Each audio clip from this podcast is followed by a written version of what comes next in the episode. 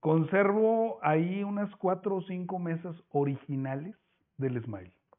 Qué bueno. En buen estado.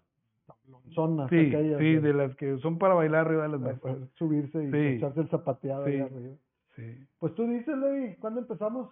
¿Ya? Una vez le Salud. damos seguido. Salud.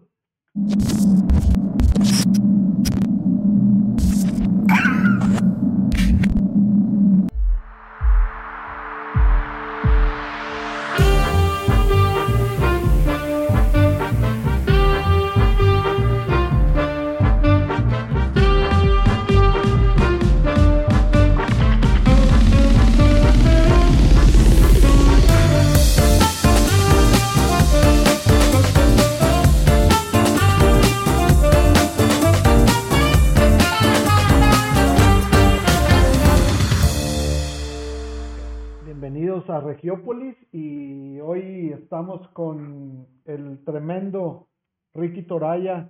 Qué este honor, qué gusto No. tenerte aquí, Ricky.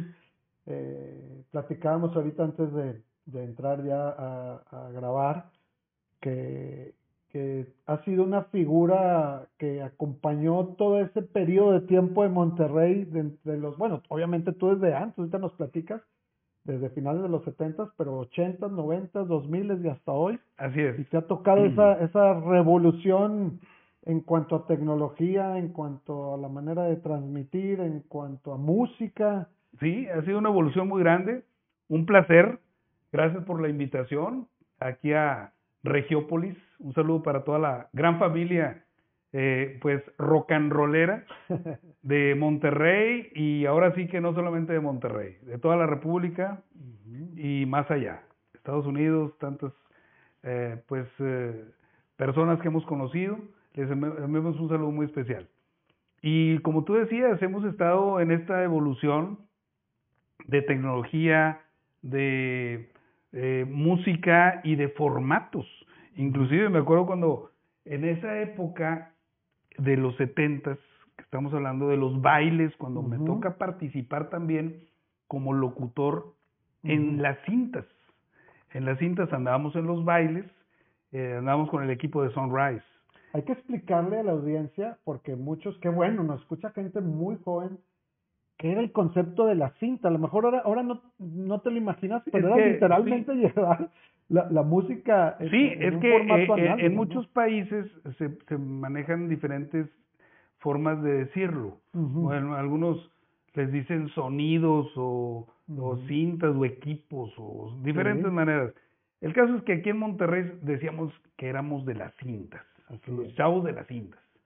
Y de alguna forma eh, había tanta seguridad y confianza en las casas que a veces hasta en la misma cuadra o en la misma colonia había dos, tres, hasta cinco bailes al mismo tiempo, Sí. de quinceañeras, por ejemplo.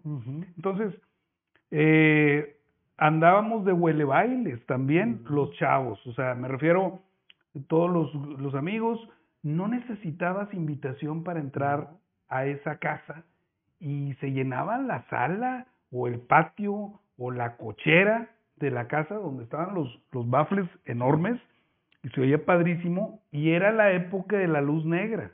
No sé si Sí, te acuerdas o te tocó eh, entrar a, a bailes donde se te veían los ojos verdes o azules, este, o la ropa fosfo, porque había luz verde, luz negra. Entonces, estaban muy padres las rolas, eh, los bailes también, y eh, se podía bailar adentro de las casas, cosa que creo yo que ya no está sucediendo, porque ya no se acostumbra o ya no se tiene tanta confianza y eh, hacíamos un relajo y Sí, un sí, sí, sí. era una invasión a la, a la, a la, a la- a las casas, ¿verdad? Pero eso es lo que se acostumbraba.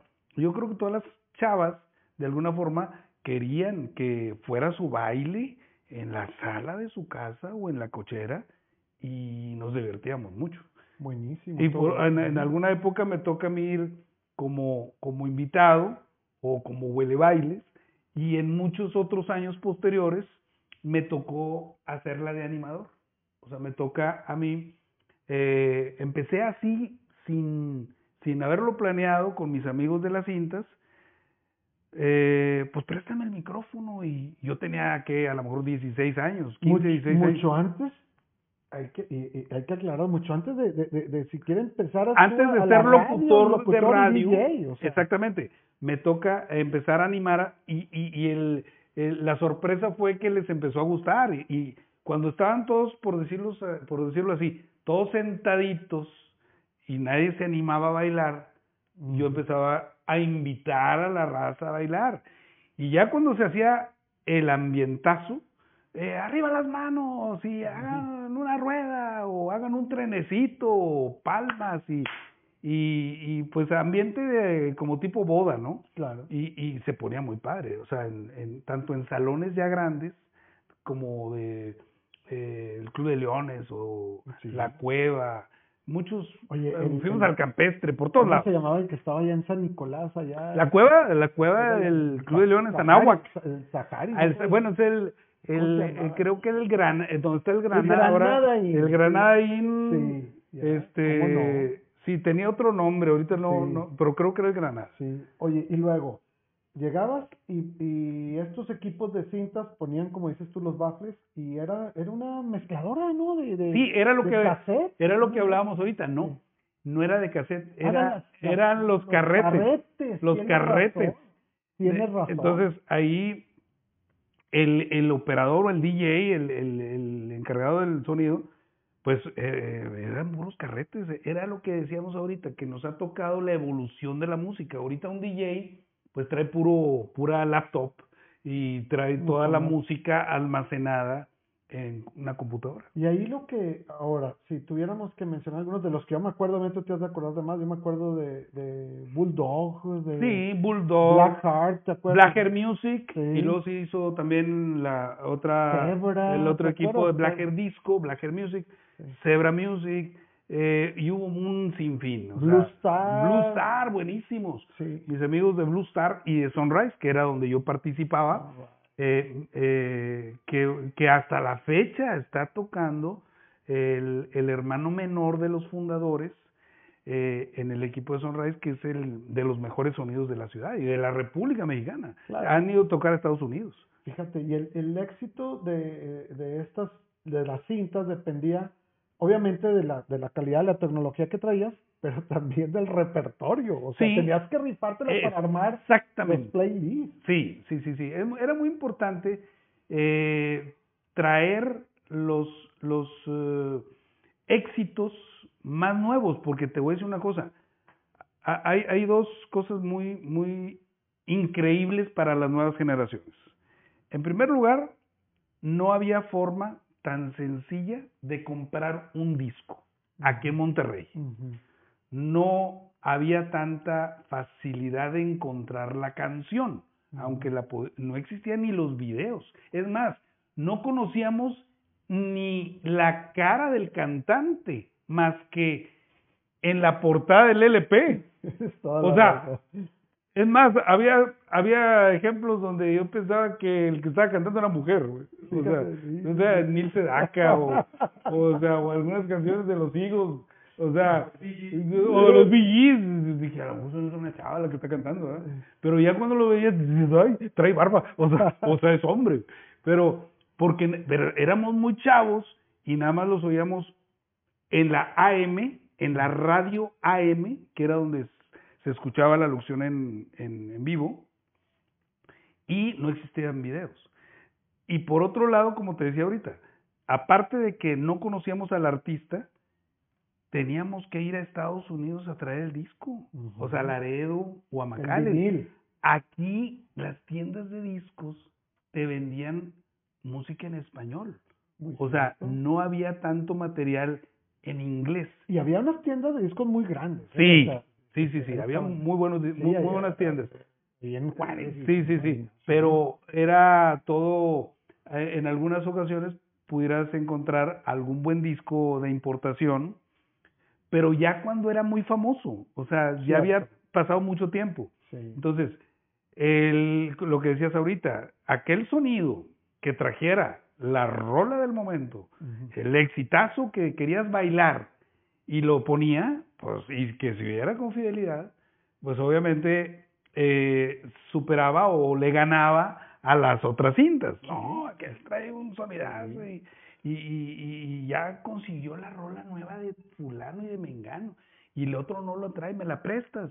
O sea, no había con que te la transfiero o, te la comparto. No, que la existía. La tenías que grabar. Oye, otra cosa que sucedía en el Monterrey de aquellas épocas, estoy hablando este, inicios o media, no, inicios de los ochentas.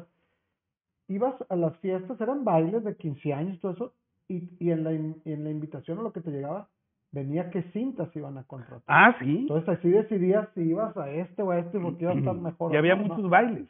Y ahora, como te digo, hay una transformación y una, un cambio en la actitud, en la forma de, de convivir y de relacionarse de las nuevas generaciones, porque, en primer lugar, ya no están bailando. O sea, antes, para cotorrearte a una chava, era un show. Le tenían que hablar por teléfono y que no te contestara el jefe. No, porque le colgaba. mejor no. Y siempre decían los papás, oye, están hable y hable y, cuelgan. Pues porque no querías que te contestara el papá. Claro. Este, y, y ahorita ellos por WhatsApp, las nuevas generaciones, simplemente eh, platican y se conocen y, y hay muchas imágenes que puedes ver a diferencia de aquella época quién sabe si sea más fácil o más difícil, pero de qué era diferente. Sí, ahora los papás no nos enteramos de lo que están platicando los chavos. antes tenías que checar en la cochera eh, de 8 a 10 y ah, que te fue bien. Checar, eh, checar ir a, a checar. A, checar es ir a visitar a la novia a su casa Sí. Pero eh, ahorita yo creo que pueden hablar hasta las 2, 3, 4 de la mañana por videollamada o por WhatsApp o, o por chat de los miles de plataformas, plataformas que existen. Entonces sí, sí es muy diferente la, la manera de convivir de las nuevas generaciones a como nos tocó a nosotros. Oye Ricky, ahora tú todo el tiempo eh, te desenvolviste, viviste en la zona del tecnológico. Así es. Y la, y la zona tech por sí sola es, es una comunidad especial. Sucede un fenómeno extraño alrededor de todo eso. Tienes razón, mira, a mí me ha asombrado eh, darme cuenta a veces que hay una pareja de diferentes países. O sea, por ejemplo, que se relaciona una persona de México con una muchacha de Brasil, por ejemplo. Son bien diferentes. No me lo vas a creer. Creo yo que aquí en, la, en el área metropolitana de Monterrey hay formas de ser diferentes. O sea, es muy padre si tú conoces a una chava y vive cerca de tu casa, se saben las mismas costumbres, los mismos eh, lugares a los que asistimos o la misma escuela. Por ejemplo, fuimos a la misma primaria, fuimos a la misma secundaria. Pero parece que no, o a lo mejor parecería que estoy exagerando. Pero no es lo mismo una persona del sur y las personas de San Nicolás tienen otro estilo. O los de San Pedro, o los de Guadalupe. O los de country. O los de country, o los de... Mitras y cumbres. Mitras son costumbres, hábitos, eh, prácticas de, convivir diferentes. ¿verdad? a, pesar de que somos de la misma zona, o del mismo ciudad, la misma, el mismo estado de Nuevo León. Pero eh, creo yo que es muy padre cuando te identificas, ah, sí, y fuiste a tal parte, y te acuerdas del parque o de, o de la tiendita, o de los, y aparte no solamente de las cosas que conocemos, sino ciertas actitudes o ciertas formas de ser. Son hábitos, creo yo, que, que es lo que, que ocurre en, en, los diferentes sectores. Por eso mi recomendación es casi siempre eh, es mejor conocer a alguien lo más afín a ti. Creo yo que es, es donde funciona mejor, ¿verdad? Sí. Y todo esto hablábamos de la zona tech. Exactamente. Era un fenómeno aparte. ¿Sí? sucedían muchas cosas. Sí, sí, sí. Estabas enclavado muy cercano a Country, Roma. Pero te voy a decir una cosa. Pero el la comunidad tech de estudiantes le daba un, un, un tono totalmente distinto. Sí, porque hubo una, un ambiente cosmopolita, un ambiente internacional. Nos toca a nosotros en el Smile Burger recibir Que me estás adelantando con el Sí, Smile Burger. bueno, sí, ahorita vamos para allá. Pero eh, conocíamos gente de todo Centroamérica, Suramérica Por el TEC. y Estados Unidos por el TEC, porque venían a hacer los cursos de verano al tecnológico y de ahí se pasaban al, al TEC. Pero a lo que voy es eh, que si nos vamos un poquito para atrás, a los setentas, recordarán mis amigos que todo sucedía en la Avenida Tecnológico, que así se llamaba Garzazada. Mm. Eugenio Garzazada se llamaba Avenida Mm. Tecnológico. Adentro de la colonia, que estamos hablando de Río Pánuco, Sí. donde estuvo el Smile Burger, no había nada. No había ni un solo negocio y la calle estaba oscura. Mm. O sea, oscura de la luz mercurial muy bajita, no pasaba tráfico y no había ningún comercio.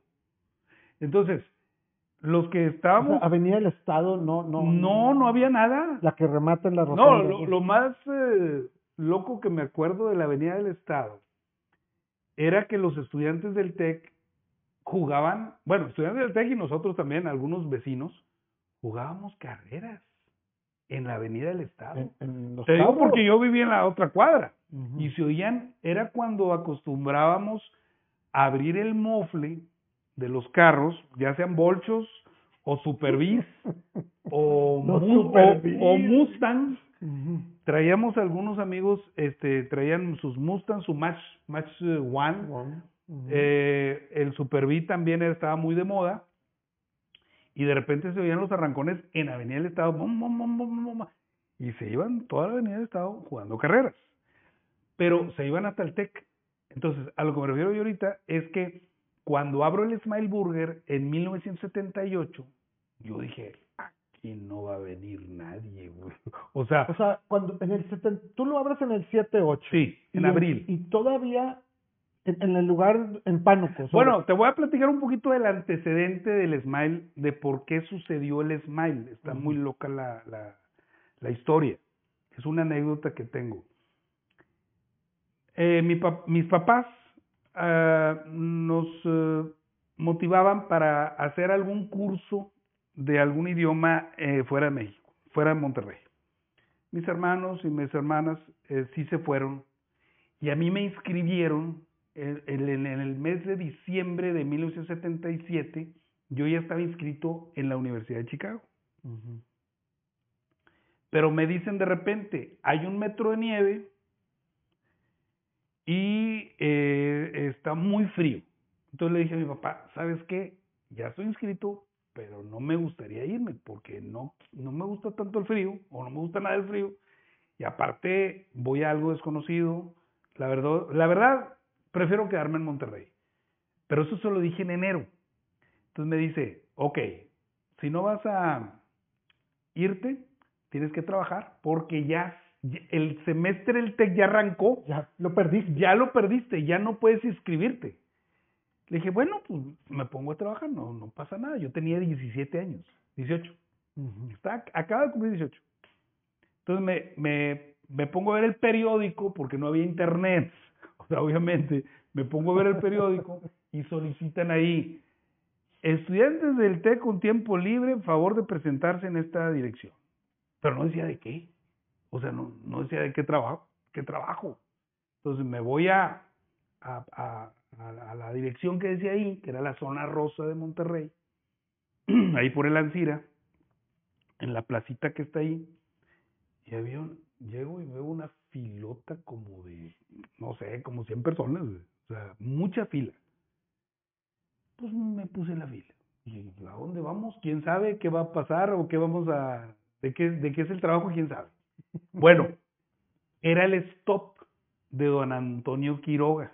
Era un restaurante de hamburguesas y de sándwich de, de roast beef y, o sea, estaba muy rico, por cierto. Pero ¿en dónde estaba el estudio? Era uno, una cabaña de madera. en la mera zona rosa, donde estuvo ahí otra cafetería, creo que se llamaba Flores, el Café Flores. El café o de las flores. Sí, Y el no. Piccadilly, estaba el Piccadilly Circus, eh, por ahí estaba el Café Flores, y el Hotel Monterrey, y a media cuadra estaba una cabaña de madera, que era el Stop. Yo, yo entré y dije, ni, ni sabía, y dije, ¿qué es el trabajo? No, pues de mesero. Y yo le dije a la señora Belsa, eh, sobre Ocampo. no, no, no, no, es eh, Hidalgo. Hidalgo. Sobre Hidalgo. Hidalgo. Antes de llegar a la plaza del Vips. Sí, sí, sí, sí. O sea, es la mera calle del Ambassador Sí. y de la Ancira, ahí hay una placita. Sí, esa. Ahí, atrás de un palacio antiguo municipal. Sí. Uno chiquito. Ah, la plaza. Sí, la- Sí, la, una Claro. no sé cómo le llaman a esa placita, no me acuerdo ahorita. sí. Eh, el caso es que...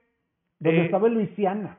Exacto, el restaurante Luisiana, eh, estaba enfrente de nosotros. Todavía está esa plaza ahí, deberían Sí. todo el mundo de conocerla y visitarla. sí, sí, sí. El caso es que, para no hacerla muy larga, me dan el trabajo. O sea, le dije a la señora, deme el trabajo, es que... De los 100 pelados que están ahí Sí, formados. le- no, le prometo que yo voy a echarle muchas ganas.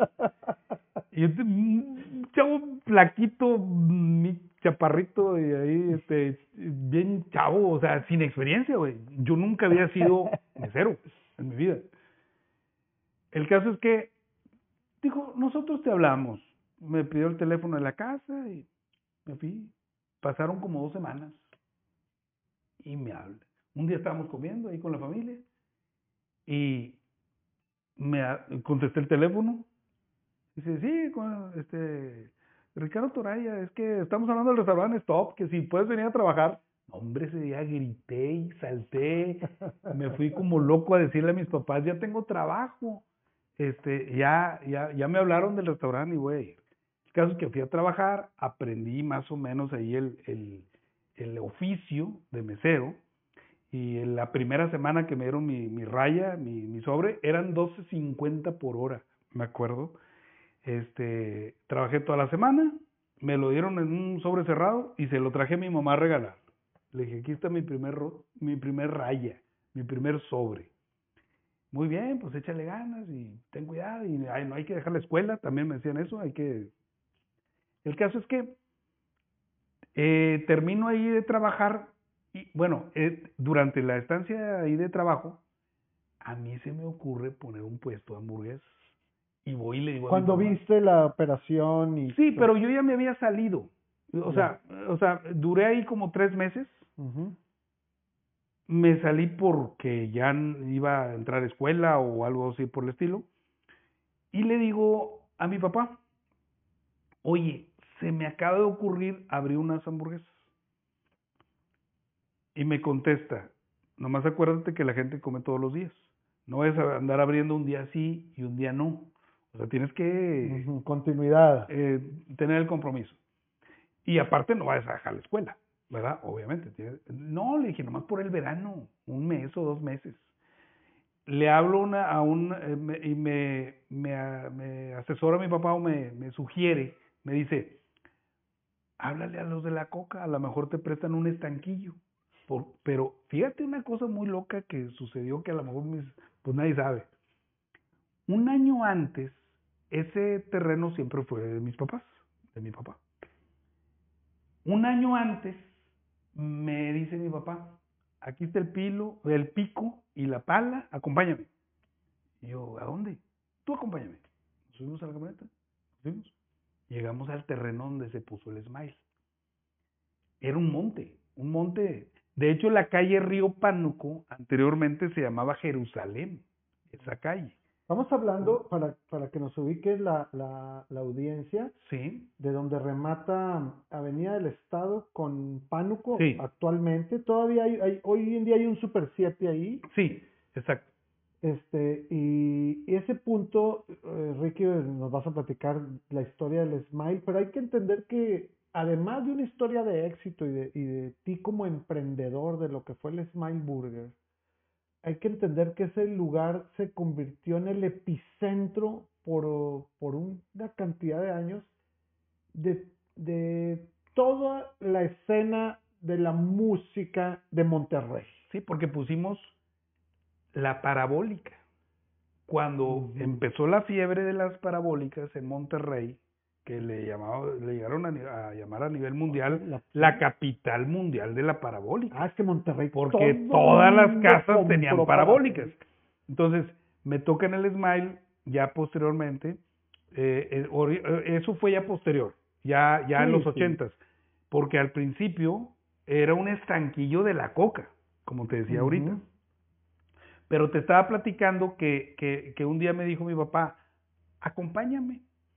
Y en el monte aquel de la calle Río Pánuco empezamos a limpiar un pedacito de terreno y le pusimos un anuncio de vende. ah, era de la familia, pero lo iban a vender. Sí, mi papá lo quería vender, decía, no, no lo ocupo, lo voy a vender o quiero hacer otra cosa. Mi mamá no lo deja, o sea, dice, no lo voy a vender. ¿cómo, ¿cómo, se dan las historias? Sí, es que es una... Porque te estoy diciendo que si yo me hubiera ido a la Universidad de Chicago, no hubiera existido el Smile. o si mis, mis papás lo hubieran vendido, tampoco. Por eso te lo estoy platicando. Porque si no, no. O sea, estamos hablando como la película Back to the Future. Si nos vamos a tal fecha, a tal minuto, si hubiera. Si no hubiera nevado en Chicago. Si no hubiera nevado en Chicago en esa fecha que yo hubiera visto el periódico, la, la noticia o la información de la temperatura en Chicago, no hubiera sucedido el Smile. Y el Smile, en el Smile sucedieron demasiadas cosas, inclusive en mi vida. Todo, todo sucedió, este, como lo platicamos hace un rato, en, Monterrey sucedió todo en un lapso de 20 años. No, sí, y, eh, y estamos hablando de la fabulosa década de los 80. Así es. Estamos hablando de música, de películas de cine, de automóviles, de acontecimientos, de, de cosas fabulosas del We Are the World de 1985, eh, donde se convierte ese día como el Día Mundial del Rock.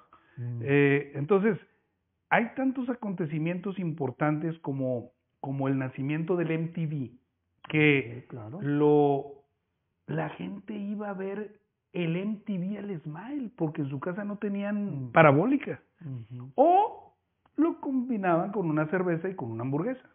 Entonces era muy padre eh, el concepto americano, o sea, en una cabaña, disfrutar de una hamburguesa, una cerveza y estar viendo un video en inglés de Bon Jovi, eh, Living in a Prayer o tantas otras rolas que pudiéramos mencionar como YouTube o tantos otros más eh, artistas.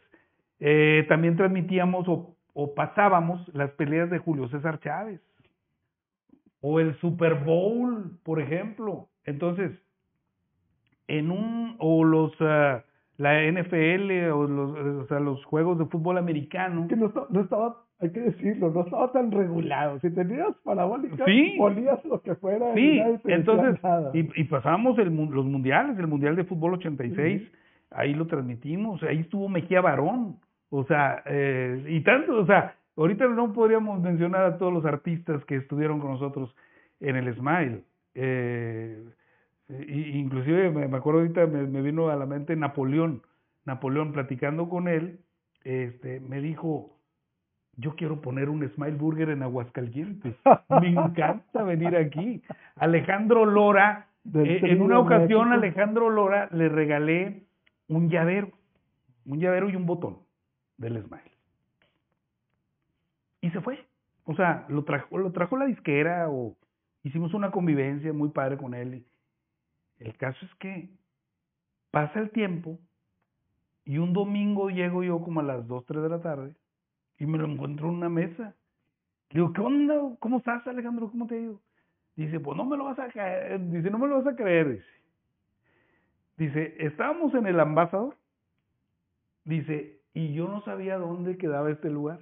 Pero gracias al llaverito que me diste, se lo mostré a un taxista. Y le dije, ¿me puedes llevar a este lugar? Dijo, sí, vámonos, súbete. Y llegó un taxi por el llaverito, güey. Y luego, en otra ocasión, llega Alejandro Lora, y ahí tengo las fotos, por cierto. Este, me, me, trajo un, un videocassette VHS. Me dice, ¿ya viste la portada? Le digo, ah, cabrón.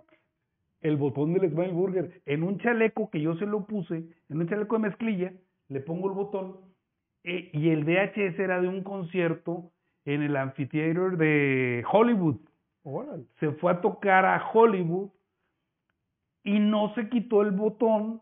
Se hizo un vi- video muy famoso, que por cierto hay un libro también que habla sobre ese concierto y vienen las fotos de ese concierto. Y dice, y te vengo a agradecer el botón que me diste. O sea, era algo tan sencillo, tan, tan eh, eh, simbólico, pero que él lo valoró mucho.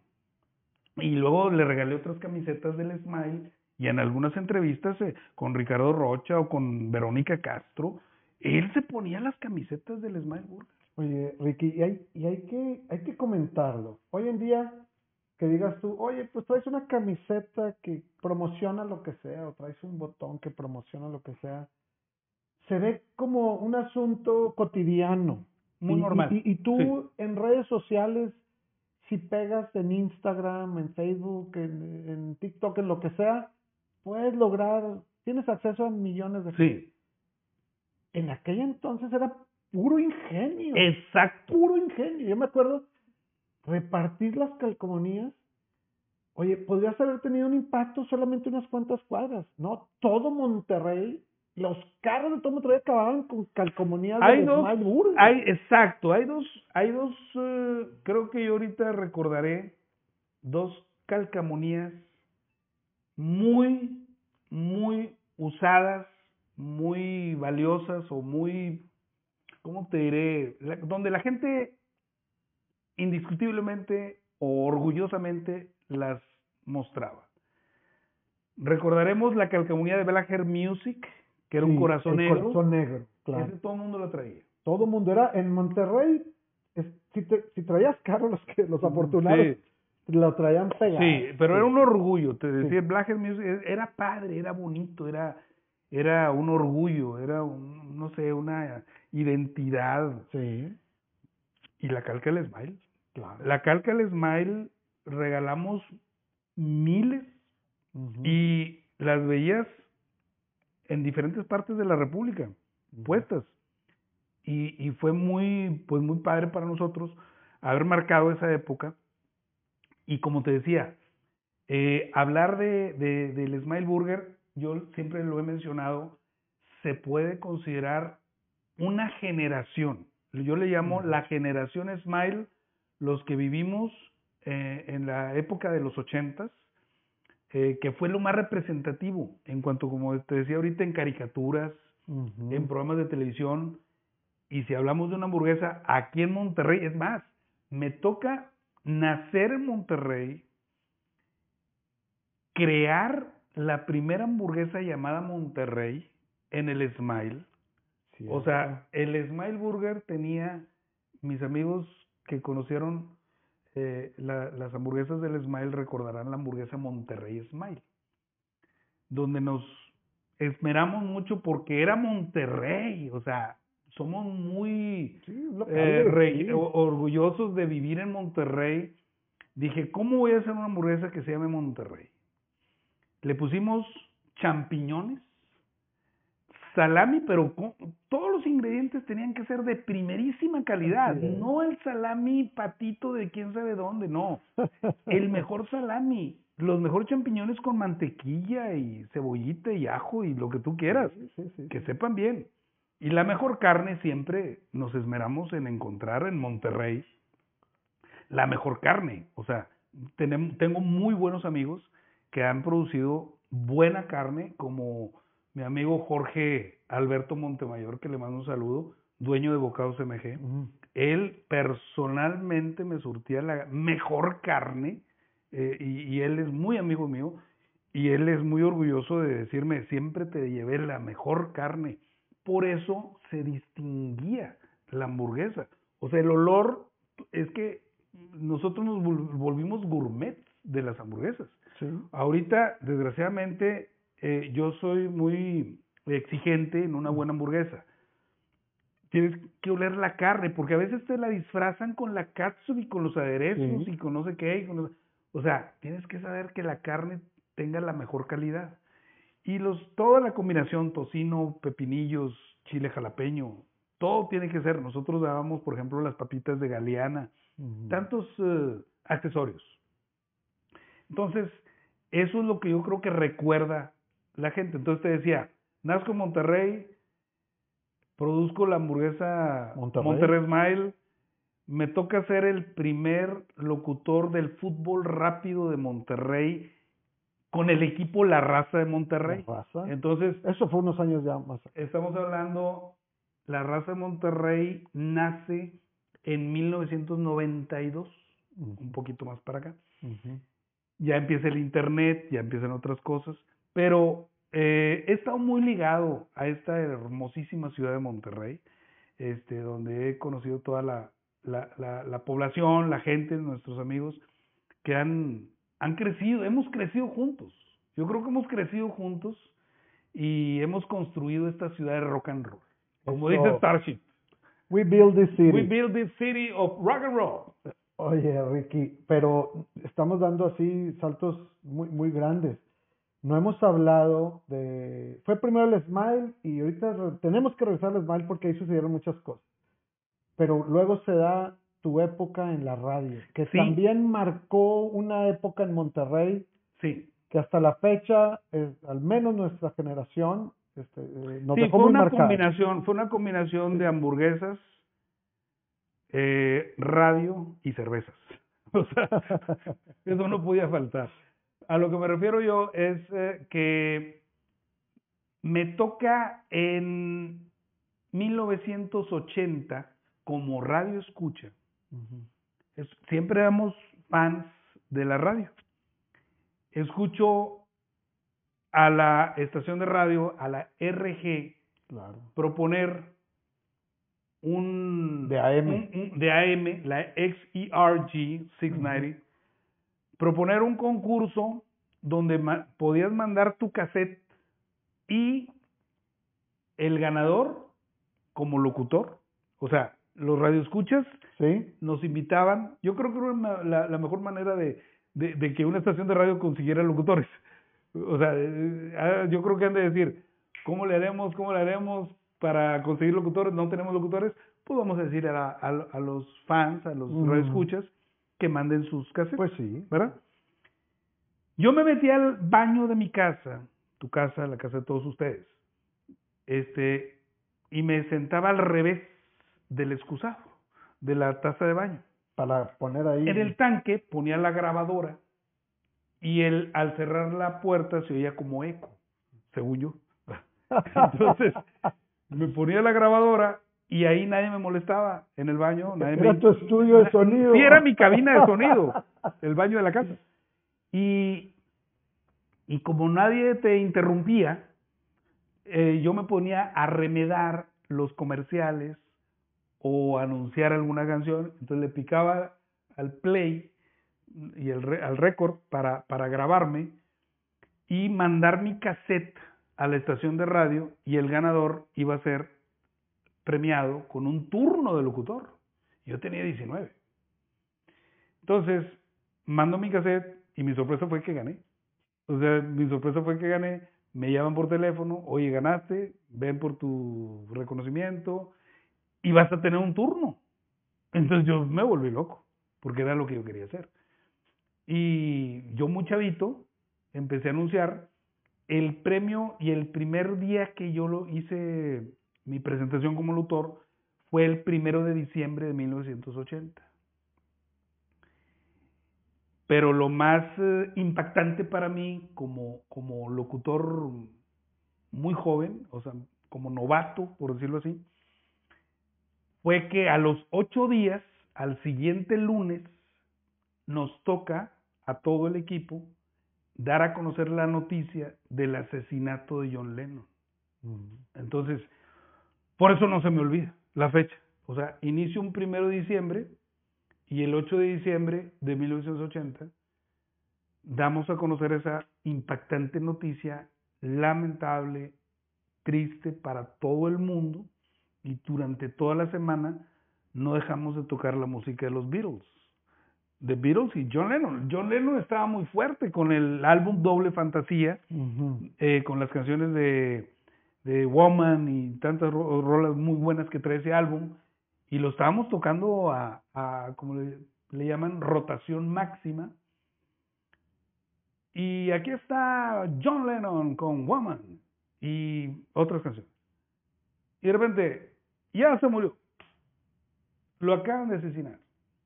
O sea, creo que es el shock más fuerte que ha tenido el mundo de la música. Ha habido otros muy lamentables, pero el hecho de que sea John Lennon, donde todos teníamos la, eh, como quien dice, el deseo de que se juntaran de nuevo los Beatles. Mm. Ahí es donde se muere la posibilidad, la esperanza. la esperanza, porque todos los chavitos de aquella época queríamos ver a los Beatles.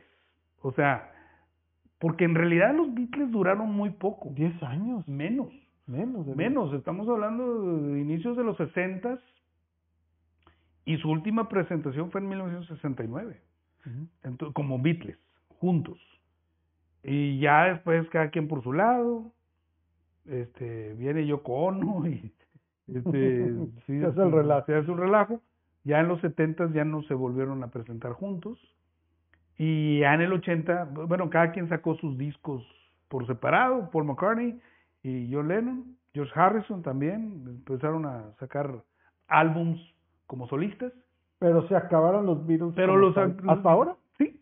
Desde Sí, o sea, y el, el más grande grupo longevo de seis décadas, estamos hablando de los Rolling Stones. Los Rolling Stones. Que eso, la verdad, es impresionante. Que se sigan presentando ahorita en el 2022, siguen presentándose en conciertos. Ahorita andan en Europa por ahí dando, conciertos, es impresionante. Pero este, lamentablemente los uh, Beatles no se volvieron a juntar, pero afortunadamente ya pudimos ver a Paul McCartney en concierto. Yo siempre decía, tengo que ver a Paul McCartney en concierto porque eso no me lo puedo perder. Oye, eso es buenísimo porque mi hijo que tiene apenas 20, 24 años fue a ver ya a Paul McCartney y piensa, piensa lo mismo, ¿no? ¿Cómo trasciende eso? Sí, hay una, creo que hay un programa por ahí en, en televisión que se llama eh, las 50 cosas que tienes que hacer antes de morir. Y creo que yo pensaba que, eh, que una de las cosas que tienes que hacer antes de morir es ver a Paul McCartney. Oye, Ricky, entonces el, el inicio, tu inicio en la locución está marcado por la muerte de John Lennon. Sí, el inicio, sí. Y, pero ahí empieza una carrera. Sí, fue una, pero fíjate, fue una combinación muy loca porque eh, en ese año no sé la verdad cómo le hacía, porque tenía programa de radio, estaba estudiando en el Tecnológico de Monterrey, estaba vendiendo hamburguesas hasta las 4 de la mañana, iba a checar con mi novia después de las 12 de la noche. Entonces, no sé cómo le hacía. La verdad, es una energía o un, unas ganas de, de hacer cosas muy, pues, eh, con mucha, eh, pues le echaba muchas ganas, ¿verdad? Pero sí, fue una locura. Y te voy a decir una cosa que a lo mejor mucha gente no sabe. En realidad yo nunca he sido un locutor profesional. Me refiero que yo viva de eso o que yo vaya a buscar trabajo. O sea, prácticamente en las diferentes décadas, en cuatro décadas distintas, donde he estado participando en radio, nunca he ido a tocar la puerta nunca he ido a, a, a, ser un empleado de ninguna estación de radio. Siempre me han invitado como, como, vente a ver qué se te ocurre, vamos a hacer algo. Y no, no he permanecido mucho tiempo tampoco, ¿verdad? Porque he tenido otras cosas que hacer. Y, y en realidad la radio sí te absorbe demasiado tiempo. O sea, te Pero es pura pasión. Es pasión. Yo creo que los locutores que se quieran dedicar a la radio deben de sentirla, deben de gozarla y no ser empleados, empleados así de checar tarjeta y ya me quiero ir, o sea, ya, ya, ya es muy tarde, ya, ya. Es más, tengo algunos ejemplos donde descuelgan el teléfono, no quieren contestar el teléfono, dicen la hora y la temperatura y ya se quieren ir. Y eso a mí no me divierte.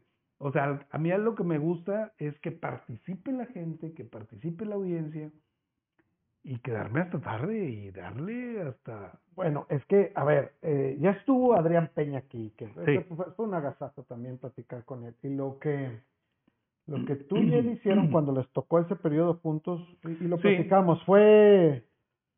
Es que eh, se puede considerar que antes de esta época de Adrián, eh, donde yo también participé con él casi prácticamente todos los ochentas y muchos en otros programas, en otros años, se puede decir que hicimos cosas sin precedente.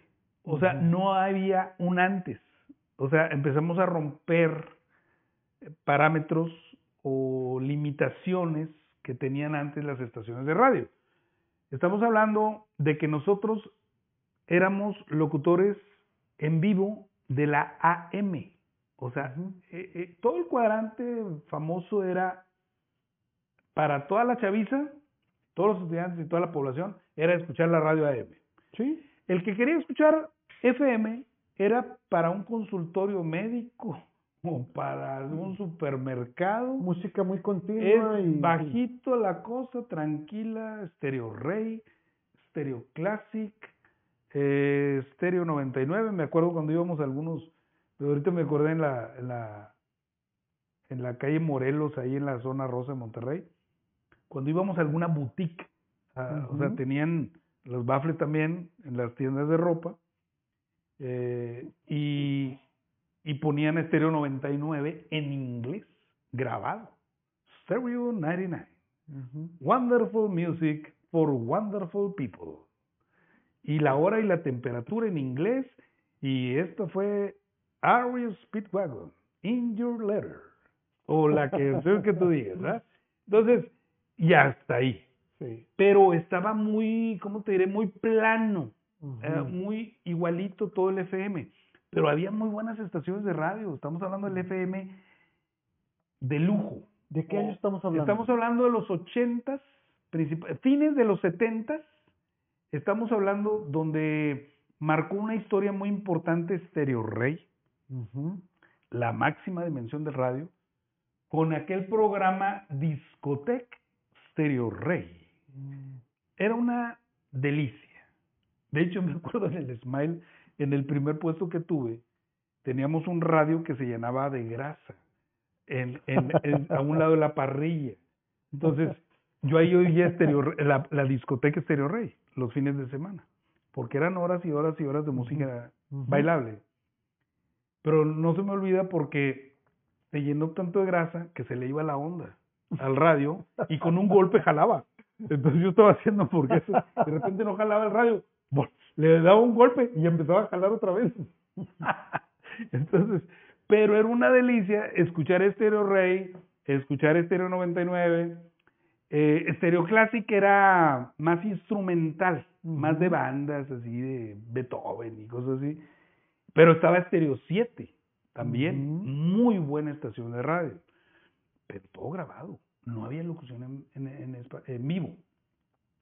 Entonces, ahorita estás hablando de que empezó, empezó a, combinar las hamburguesas con la radio, estábamos en AM, pero después, eh, con la amistad de los dueños de Stereo 7, la familia Hinojosa Margain, donde iban los dueños al primer puestecito de las hamburguesas, tengo fotos con ellos sentados comiendo sus hamburguesas, los meros dueños, o sea, no, mi, el, el, hijo de ellos estuvo conmigo en el TEC, Luis Lauro Hinojosa.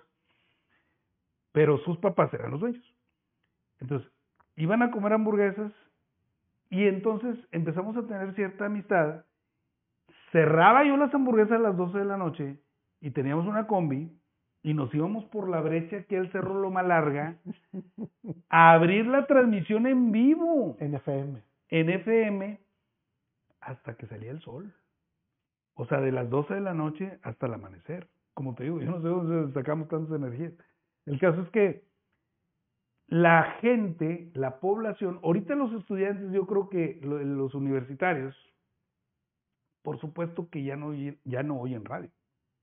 No, ahora está Spotify. Spotify, Apple YouTube, Music, YouTube, eh, sus memorias, sus canciones favoritas, ya las traen grabadas. Pero en esa época no existía nada, absolutamente más que lo, que nosotros le pusiéramos. Nosotros poníamos a Police, a Duran Duran, a YouTube, a Speedwagon, todas, todas las rolas este, que son ahorita los clásicos. Journey, que está viendo Journey, que, viene en septiembre. Viene en septiembre a Monterrey. Journey, que, que ahí estaremos seguramente. El caso es que, eh, como te decía, fue una época que nos toca hacer esa locución en vivo que no había precedente. No. O sea, si estamos hablando de la ciudad de Monterrey, Regiópolis, ahora sí que antes de nosotros no había locución en FM. Entonces, empezamos a hacer esa locución y empieza a funcionar. Y el colmo es que ahorita en la actualidad está más de moda el talk show, o sea, en la radio hablada.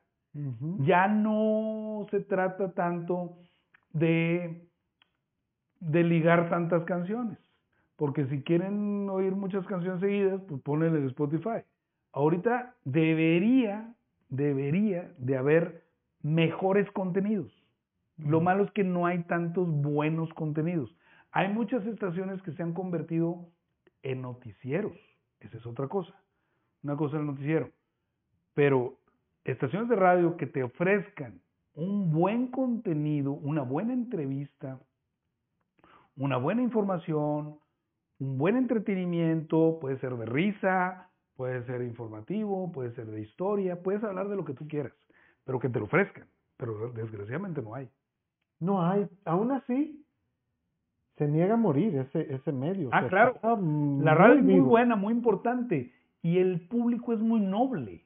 O sea, admirablemente, nuestra querida audiencia sigue escuchando la radio a pesar de ser bombardeados con miles de comerciales estridentes, o sea, donde parece una verdulería este, esto y esto, de tomate, no sé qué, y Telcel, y tantas, tantas compañías que, que afortunadamente pagan el, como patrocinadores, pero no hay un balance entre música y publicidad. Desgraciadamente, si pagan media hora de comerciales, tú pon media hora de comerciales. No están respetando tanto al público.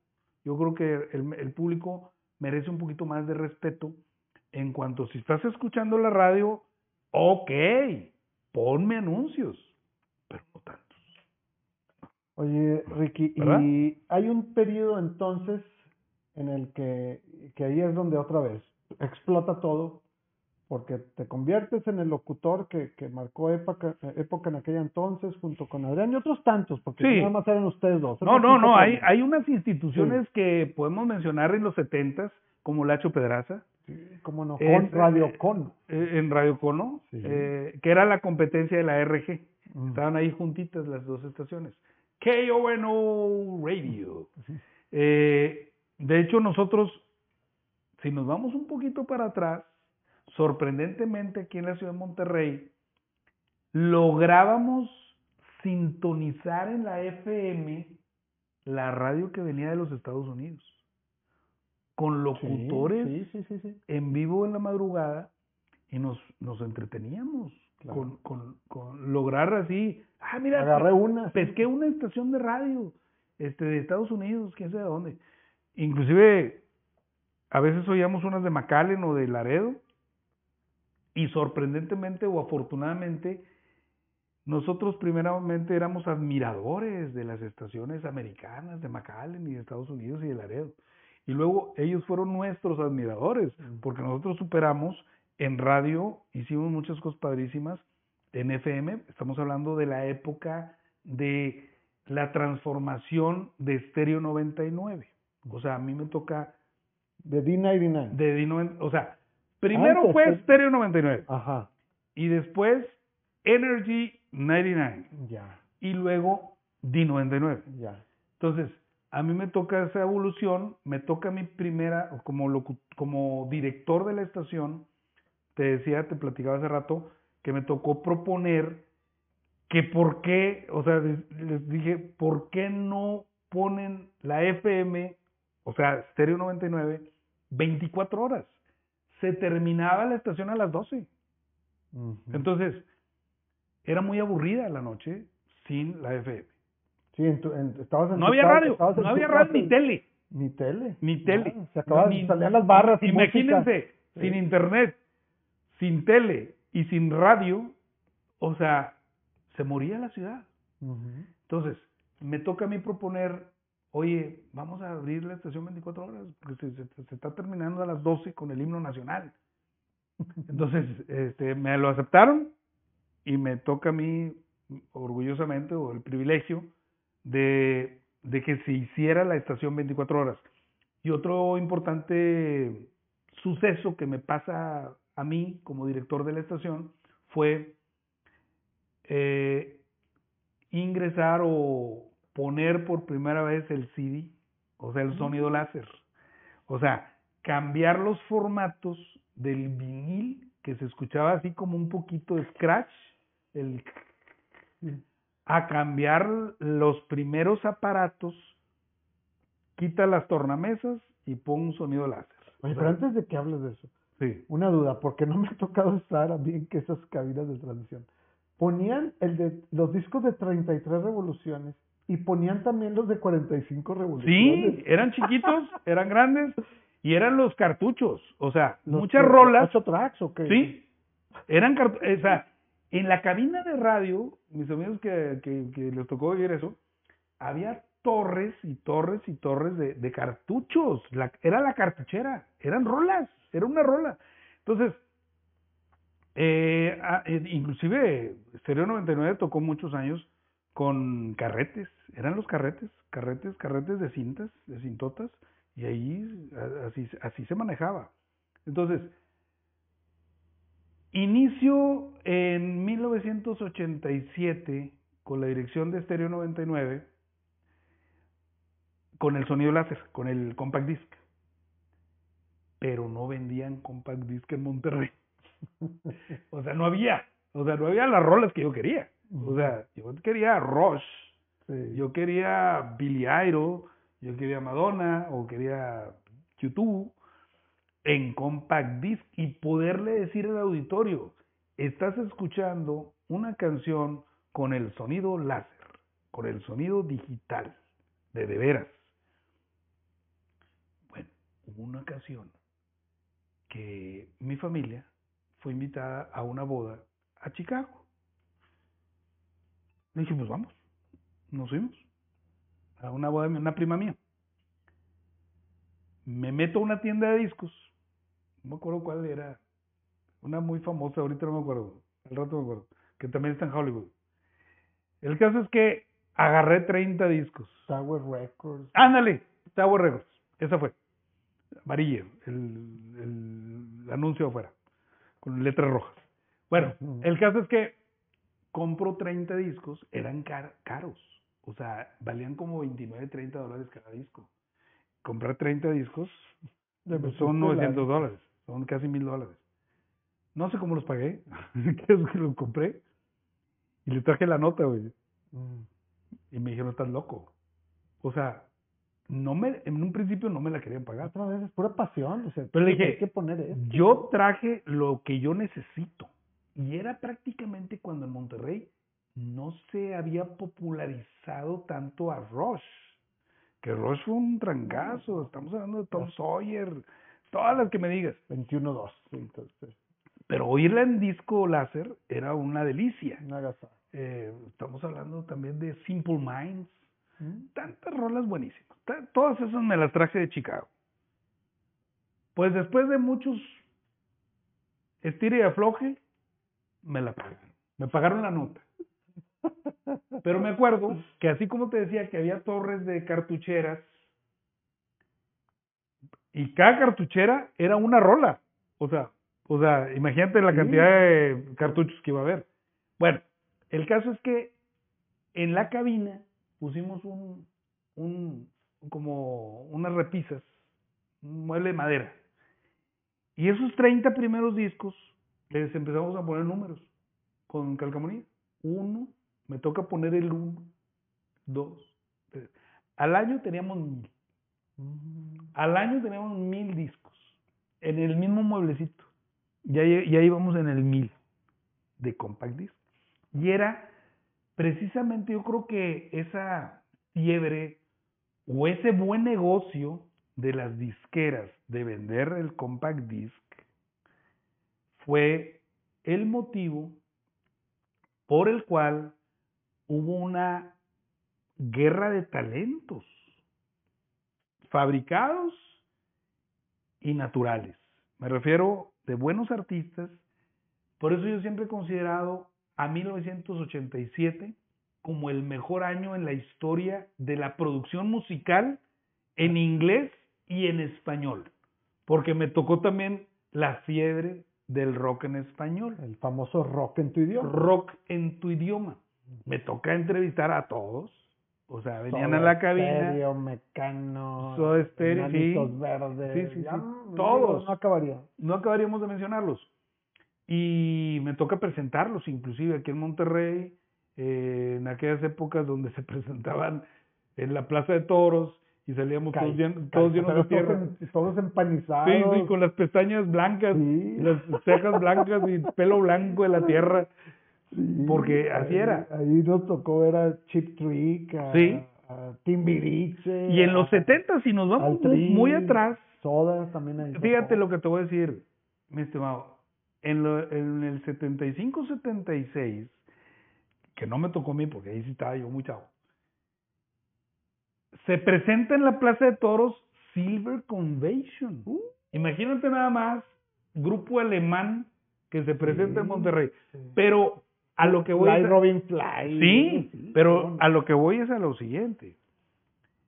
Que antes, estamos hablando de los 70. En los 70 el gobierno en la ciudad de Monterrey y México tenían miedo de autorizar los conciertos, porque decían que era de del demonio y no sé qué, y que se iban a pelear y cosas así. Estamos hablando De Echeverría. Sí, cuando, cuando vino el que se presentó fue Alice Cooper, Ah, que era Satán. un mediodía a las 2 de la tarde le dieron el permiso de pre- no fue nadie.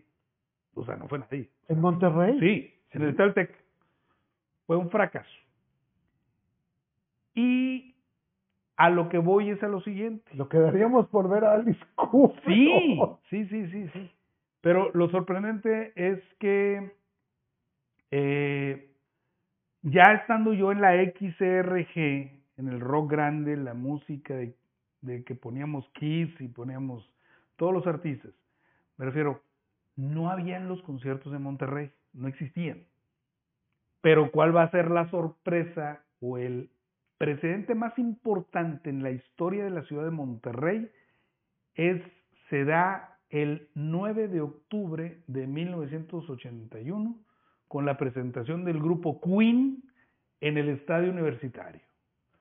Nos toca regalar los boletos y yo creo que todo el auditorio que nos está eh, oyendo ahorita se puede considerar el, el concierto más importante en la historia de México porque Freddie Mercury se puede considerar la mejor voz del rock and roll que no ha existido otra mejor. Y obviamente las rolas, el grupo, que vinieron en su mejor momento, que también Sí, eso es importante, porque muchos artistas posteriormente han venido a Monterrey ya cuando ya nadie No, los pela. Cuando no queda nada. Sí, ya, ya. ¿Para qué? Entonces, viene Queen y después de Queen, que también no fue una muy buena experiencia para el grupo. Se cayeron unas Sí, gradas. que se cayeron unas gradas. En el estadio, fue en el eh, estadio universitario. en Puebla fue un fracaso que también se pelearon y salieron México, corriendo. Bueno, el caso es que se llevaron una mala, mala impresión del pueblo mexicano, la gente Queen, pero nosotros nos quedamos, yo creo que con todas las ganas del mundo de tener más conciertos y posteriormente se puede decir que antes de Queen no había nada en Monterrey, después de Queen se vino todo, ¿verdad? Y ahorita yo creo que es muy normal que, que las nuevas generaciones van a decir, pues que es normal, ¿no? Que venga Sí, que. Iron que- Maiden, que venga Motley Crue, que venga Bon Jovi, o que el que sea. Oye, por eso luego nos critican cuando andamos los viejillos en los festivales gozando, la verdad. sí, Que personas que vinieron, grupo, yo me acuerdo cuando vino Rod Stewart sí. Ah, eh, ahí tengo una anécdota muy loca, déjame platicarles, se van a sorprender. Me toca, bueno, primeramente yo no iba a ir al concierto de Ross Stewart. Yo estaba en el Smile. Era- estamos hablando del 9 de abril. fli- Flipping. Sí, este, ahí estamos la- hablando del 9 de abril. party. Creo que fue, si no me equivoco, 1989, por ahí lo pueden encontrar en YouTube, ese concierto. Llega un amigo y me dice, "No, oye, ¿no tienes boletos de Stewart?" Digo, no, pues, ni tengo boletos ni pienso ir. Ándale, güey, vamos, o sea, va a estar bien padre. Digo, bueno, pues vamos al concierto de. O sea, les encargo el changarro. Me fui al concierto de Ross ¿Cómo íbamos a entrar? ¿Quién sabe? Pero afortunadamente siempre hay algún amigo. Nos vamos por el backstage. Y por cierto, hay unos caballos y estaban controlando a toda la gente así, o sea, como, como perros, porque había mucha gente que quería meterse. Y, otra vez, hoy en día hay los conciertos y todo es normal. Era Rod Stewart en Monterrey, Sí. era evento. Oye, pero déjame platicarte esta, esta anécdota.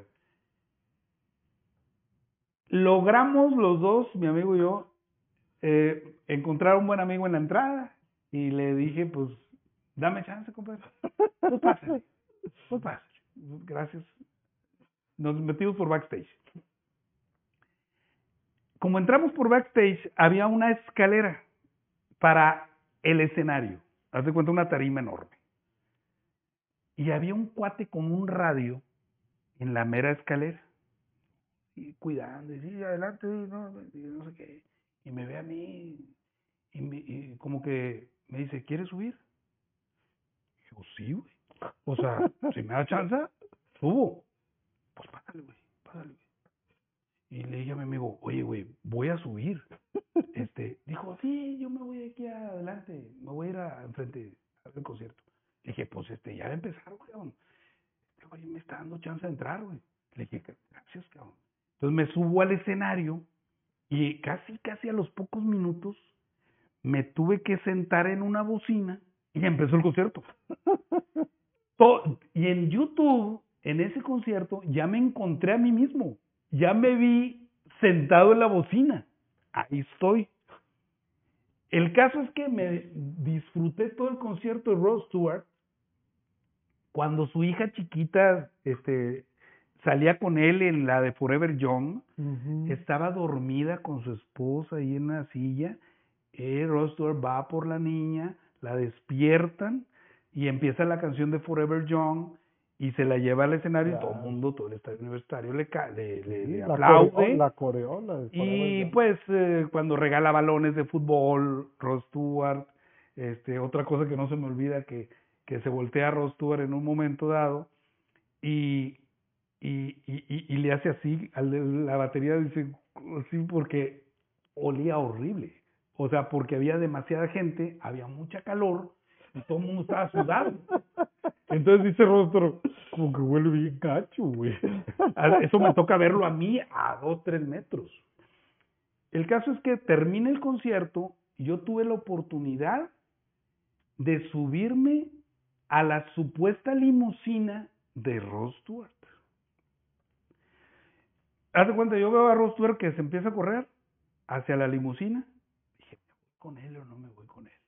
No, yo, ¿para qué me voy? O sea, no, aparte, eh, tengo aquí mi carro y es un relajo, güey. Pero no se subió a la limusina, se subió a una suburban. Porque la limusina era para despistar a los periodistas y a los fans. La limusina le dio al hotel para que la gente creyera que era Rod. Stewart. Y la suburban donde él se subió, donde me pude haber subido con él, se fue al aeropuerto.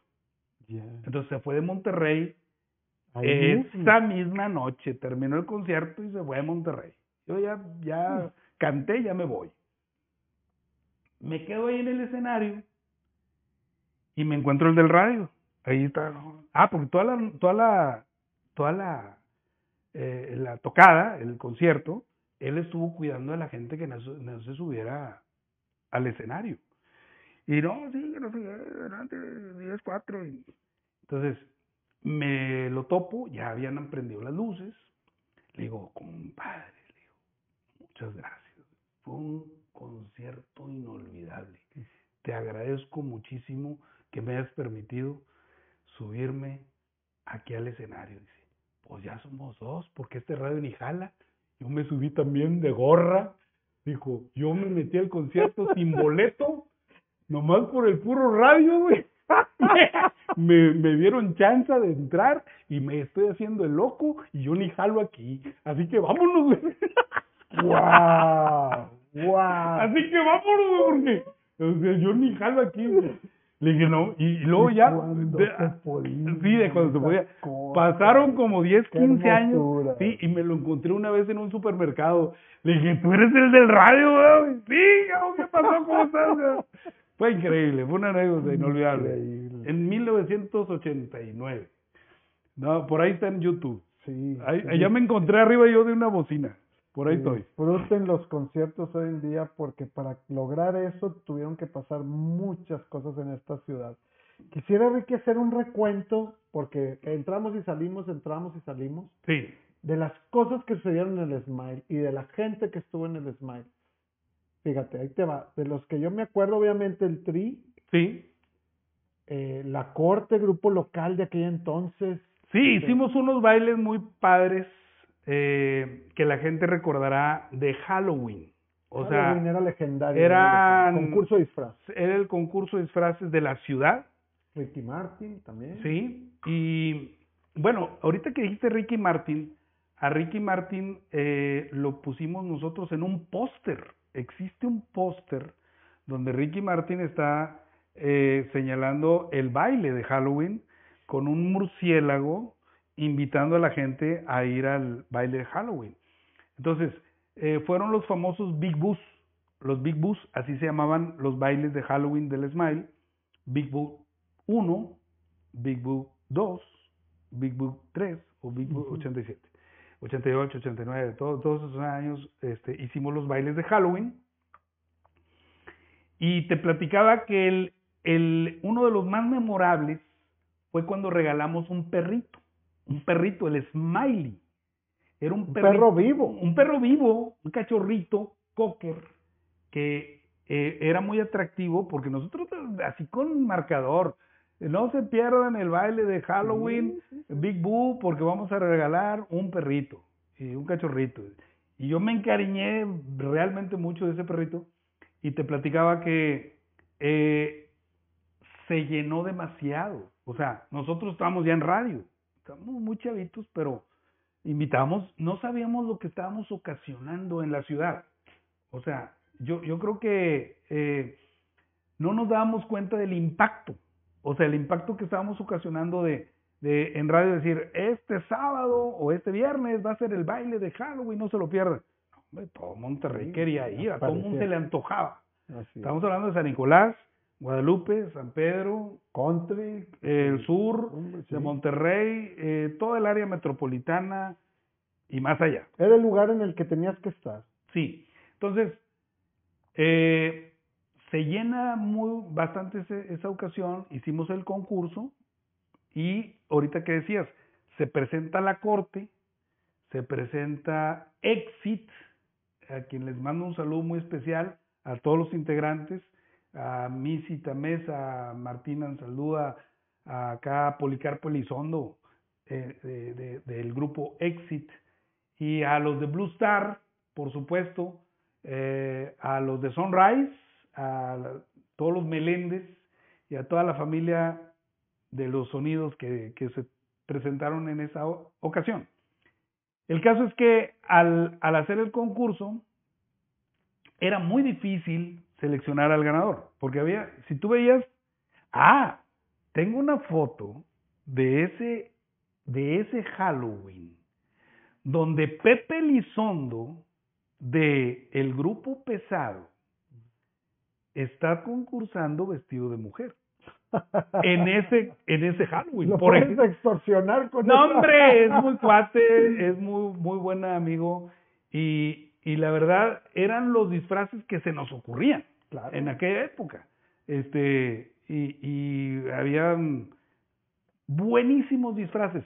Pero para, para re- resumir el, el, el evento de ese día, lo gana un cuate que llegó vestido de Alice Cooper, hablando de Alice Cooper, con la víbora viva en el cuello Una boa colgando. aquí. una boa colgando, que por ahí hay fotografías del, del periódico de esa ocasión, y su pareja, su novia, vestida de geisha auténtica, así, pero con todo el disfraz completo, la cara blanca, unos palitos aquí arriba, disfrazada hasta el suelo de su, su personaje. Le aplaude mucho a la gente y ellos se llevaron el cachorrito. El Smiley, que, por cierto, me encariñé mucho de ese perro. Todo mundo pasó por ahí, Ricky.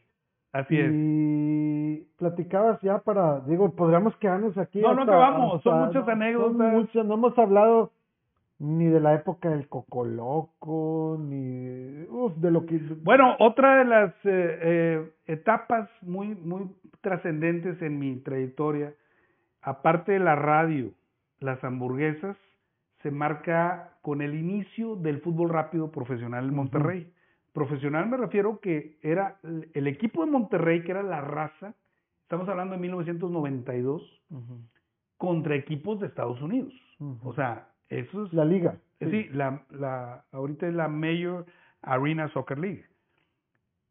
Antes no había nada, viene 92 y sucede lo que hasta ahora, en estos momentos, se, eh, se ha convertido el, el equipo representativo de Monterrey con el equipo Flash. El equipo Flash de Gerardo Guerra, que él me iba a ver cuando era adolescente, en los Juegos de la Raza eh, fíjate, era muy chavito. Y ¿Dó- era- ¿Dónde jugaba la raza? En, en, en el gimnasio del TEC. Ok. Ahí jugaba. Entonces fíjate una cosa. Gerardo Guerra, que es el actual presidente del equipo Flash, iba a ver los juegos como un aficionado. Ahí jugaba en el equipo La Raza Cicinho, que es el papá de Jonathan y de Giovanni Dos Santos, grandes jugadores internacionales.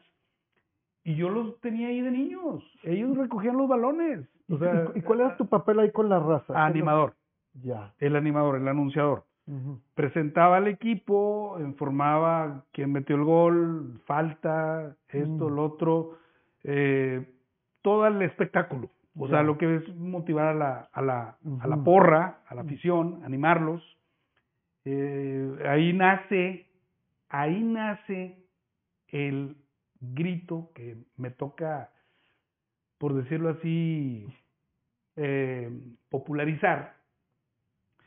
Aquel que dice, ¿quién va a ganar? ¿Te acuerdas? claro. La raza. Entonces, ahí es, espero que no se haya reventado algún aparato. Este, entonces era lo que eh, yo les decía en el gimnasio. ¿Quién va a ganar? La raza. Y entonces ahora se ha popularizado. Después lo sacaron en los Tigres, ¿verdad? Que, Sí, pero le agregaron, ¿quién va a ganar hoy? Sí, le O agregaron sea, el hoy. le agregaron el hoy. Pero a mí me toca hacerlo primeramente en el año 92, ¿verdad? Entonces, me toca el privilegio de ser el primer locutor hasta la fecha del fútbol rápido profesional en Monterrey y también me ha tocado el privilegio, el orgullo y el honor de ser la voz oficial del Muay Thai. Eso es muy reciente, eso es actualmente, ¿no? No, no, no, yo tengo 30 años en el Muay Thai. Al igual que con la raza o con el equipo Flash ahora. Me refiero, tanto el fútbol rápido como el Muay Thai nacieron casi juntos en los noventas. Obviamente el Muay Thai era de mi amigo Julio Gamboa, quien le mando un, un saludo. Él es el presidente del Consejo Mundial de Boxeo de Muay Thai en México, ¿verdad? Que algún día lo deberías de invitar aquí, también tiene mucho que contar. Bienvenido. Es muy, muy, muy este, experto y sabe muchos temas. Y él me invitó, él me escuchaba ser la voz del fútbol rápido. Ok. Y él me invita a ser la voz del Muay Thai como maestro de ceremonias en los combates. Pero eran unos combates muy sencillos. Estamos hablando del Parque España, en, gimna- en el gimnasio del Nuevo León, por ejemplo. Pero ahora el Muay Thai está a nivel de Las Vegas. O sea, que en Monterrey, en- o sea, se fue para arriba. O sea, me refiero, son unos espectáculos verdaderamente... ¿Sigues involucrado? Sí, claro. Yo estoy con ellos y acabo de estar en la en el primer campeonato internacional de Muay Thai, que por cierto ya vi- vinieron boxeadores de Italia a Monterrey, que eso es muy valioso, o sea, eso es otra cosa sin precedente. O sea, muchas de las cosas que me ha tocado el privilegio de participar, no hay un antes. O sea, hemos sido los primeros. Ricky, qué gusto tenerte aquí con nosotros. Como decíamos, podríamos quedarnos a platicar No, no, no toda la noche. Y le vamos a seguir, porque Sí. todavía falta la, la parte en el lugar este que hemos estado platicando, el- donde sí. va a estar montada toda la parafernalia, Así es. ¿no? Si Dios quiere, eh, pues eh, lo- los nuestros amigos que nos estén viendo lo podrán disfrutar a través de sus redes sociales, eh, a través de sus pantallas. Y por qué no, a lo mejor invitamos a cierto público. Claro que A sí. lo mejor eh, podemos, estamos haciendo la, la casa club de Ricky Toraya, o como le quieren llamar, la casa del rock and roll. Eh, eh, lo estamos apenas eh, tanto remodelando como adornando con, con toda la historia, con recuerdos, con fotografías, que logré captar sobre todo en la década de los ochentas, cuando no existían los celulares. Entonces, ahorita una fotografía pues es, es valiosa, pero es muy común. Pero en aquellos tiempos teníamos que traer una cámara sí. colgando. Entonces, con film. sí, entonces, eh, otra, otra, otro, ahorita me estoy acordando de las fotografías valiosas eh, que tenemos y sobre todo eventos que marcaron a la ciudad de Monterrey, que todo el mundo recuerda, es el evento del concierto Bon Jovi. En Nueve, el Estadio Tech. en el Estadio Tecnológico, Sí. 9 y 10 de que ya febrero no ni el estadio. sí. de 19, exactamente, de 1990. Entonces, ahí prácticamente toda la gente que nos está viendo ahorita recordarán aquella canción, la de, eh, este, pues, Living on a Prayer. Living on a Prayer, la de Lies, de la primera rola que se, eh, que con una introducción muy larga, eh, eh, empezó el concierto cuando se prendían los encendedores. Todavía. Encendedores, ahorita ya, ahorita son celulares, Sí. pero me toca vivir, por decirlo así, este, los primeros, digo, los últimos conciertos con encendedor, porque el 90, como tú sabrás, marca prácticamente esa década el inicio del Internet. Y lamentablemente, o sea, obviamente el Internet es una, es una herramienta muy valiosa ahora, pero es un arma de dos filos que nos vino hasta cierto grado a destruir la música, a destruir el rock and roll. O sea, con todo lo que se vino a hacer, sucede que el Internet hace que ya no haya aquellas competencias de lo que decía yo ahorita sobre los compact disc y de los discos, de las disqueras, que había grupos por aquí, grupos por allá, para vender discos. Pero el Internet mata, por decirlo así, la- el, el negocio de la venta de discos. Entonces, se pierde un poco aquella, eh, aquel interés por hacer buena música.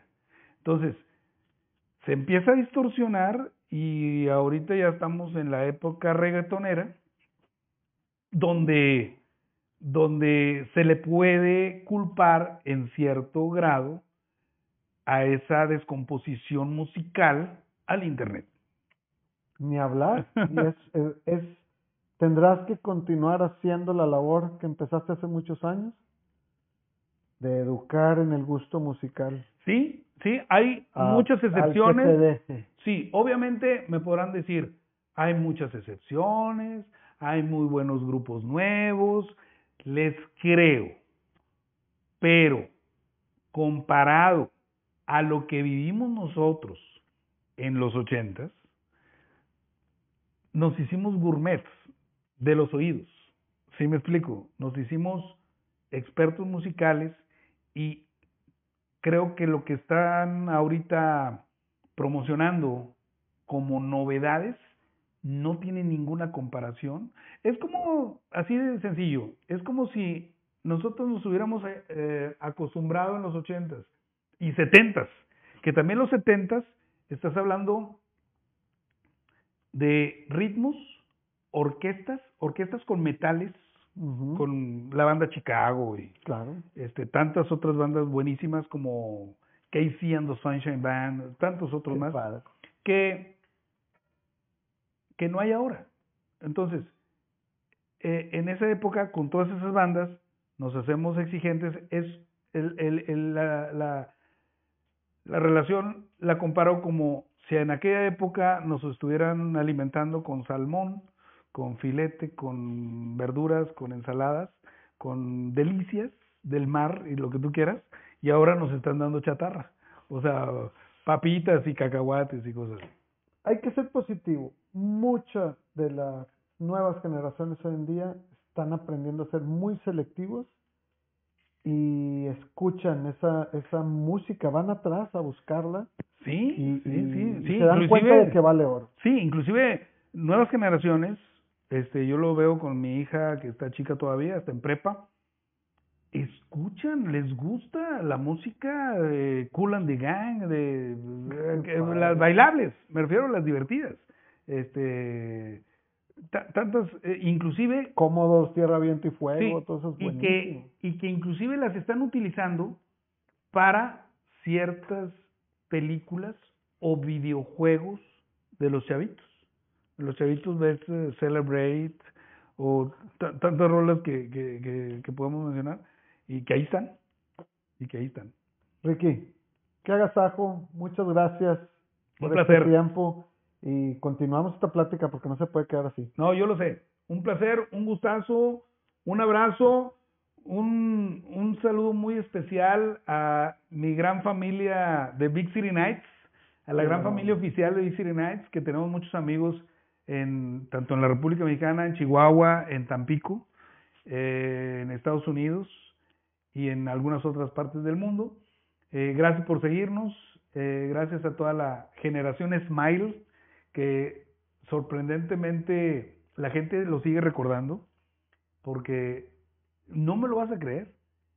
En la calle me identifica más la gente por las hamburguesas que por la radio. Oye, Es increíble. hay que decirlo, sigue abierto el reto del que se pueda comer que siete budas. Sí, sí. Si te- llega siete budas, siete budas de, de las de medio kilo. abrimos Porque el, después hicimos de, de un kilo. abrimos el smile otra vez y puede comer un año ahí, ¿verdad? Sí, sí, un saludo a todos los que vivieron esa época, eh, que también hay muchas anécdotas. Una, una vez uno llegó y dijo, oye Ricky, este, ¿me podría yo tomar una botella de vino tinto con el, para romper el récord? Dije, pues sí, está bien. Pero el caso fue que yo me tardé en, en servirle la primera hamburguesa porque había mucha gente. Y de rato vino y dijo, oye, mejor vengo otro día, ya me la acabé. Ya me la acabé, mejor vengo otro día, porque ya te tardaste mucho. Se la había terminado toda, y ya andaba medio, medio mareado. Qué buena Así es. Pues un saludo a todos, gracias a los productores, al equipo que está aquí, gracias por esta hospitalidad, un placer, un lugar muy bonito y, y cuando gusten pues ahí estamos, ahí seguiremos a través de, de las redes sociales y, y de repente ahí les damos la sorpresa en algún otro programa de radio en el futuro o puede ser en televisión o en redes. O en redes, como es. así es. Hecho, muchas gracias y nos vemos en otro episodio más de Regiópolis. Gracias. Oh yeah.